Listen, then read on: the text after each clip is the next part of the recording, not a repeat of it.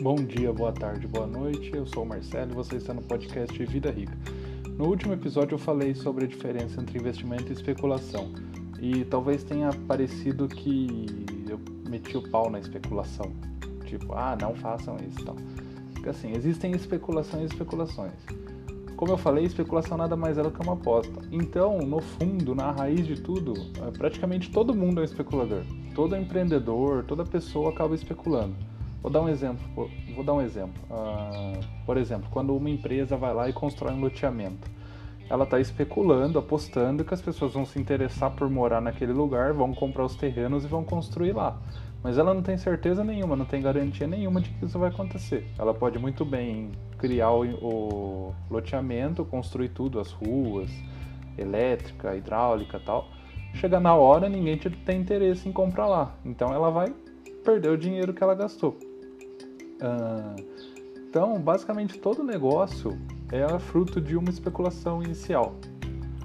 Ah, quando alguém começa a inventar alguma coisa, ele especula que as pessoas vão gostar daquilo, aposta, né? E consegue reverter aquilo em dinheiro para ele. Por exemplo, quem inventou o celular. O celular não, né? O celular acabou vindo aí de uma coisa mais militar, tá? mas o smartphone. Acho que se eu não me engano foi o Steve Jobs. Me corrijam se eu estiver errado. Mas ele especulou que as pessoas gostariam daquele produto. Elas poderiam muito bem ter odiado, ninguém compraria e hoje a gente não teria smartphone. Mas as pessoas gostaram, aquilo foi evoluindo e hoje praticamente todo mundo tem smartphone. Se bobear, deve ter mais smartphone do que gente aqui no Brasil.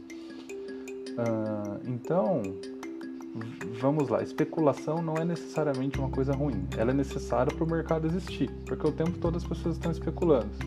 Se você tem uma loja, você está especulando que aqueles produtos que você vende vão agradar a sua clientela e você vai conseguir continuar vendendo aquilo por muito tempo e ter um lucro com aquilo. Uh, se você enfim, se você fabrica alguma coisa, você está especulando que aquele produto que você fabrica vai ser aceito pelo mercado. E assim vai. Todo mundo especula o tempo inteiro. A única ressalva, e vale também para quem é empresário tal, é, fabricante, não coloque todos os ovos no mesmo cesto. É o que eu falo sempre. Se você está apostando, quanto mais apostas você tem, maior chance de uma delas dar certo, entende? Isso está no livro do Benjamin Graham, Investidor Inteligente, que eu já comentei lá no site, vocês podem procurar. Assim, qual que é, por que, que ele recomenda que se diversifique os investimentos na Bolsa de Valores?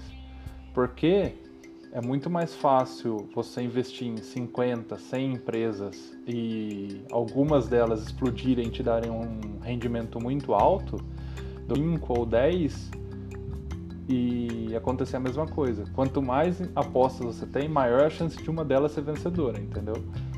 Essa, é por isso que ele defende a especulação. E também porque, invariavelmente, quanto mais apostas você tem, é menor a chance de todas darem errado ao mesmo tempo e você se dá mal. Por isso que tem essa razão do, da diversificação. É para proteger, porque para baixo tudo pode ir até o zero, vamos dizer, né? Mas para cima não tem limite. O céu é o limite, já diriam alguns. Mas então, por isso que você sempre que você vai especular, no caso, investir, diversifique. Coloque em várias coisas porque assim, caso alguns deles deem errado, os que forem bem vão compensar e podem compensar muito mais. Entendeu? Porque você no máximo pode perder 100%, mas algumas coisas podem crescer 100, 200, 1000, 10 mil por cento. Então é isso. Espero que tenha conseguido passar a mensagem e se você gostou desse episódio, pode entrar lá em vidarica.me, que tem mais textos e podcasts. Beleza? Por hoje é isso. Tchau, tchau.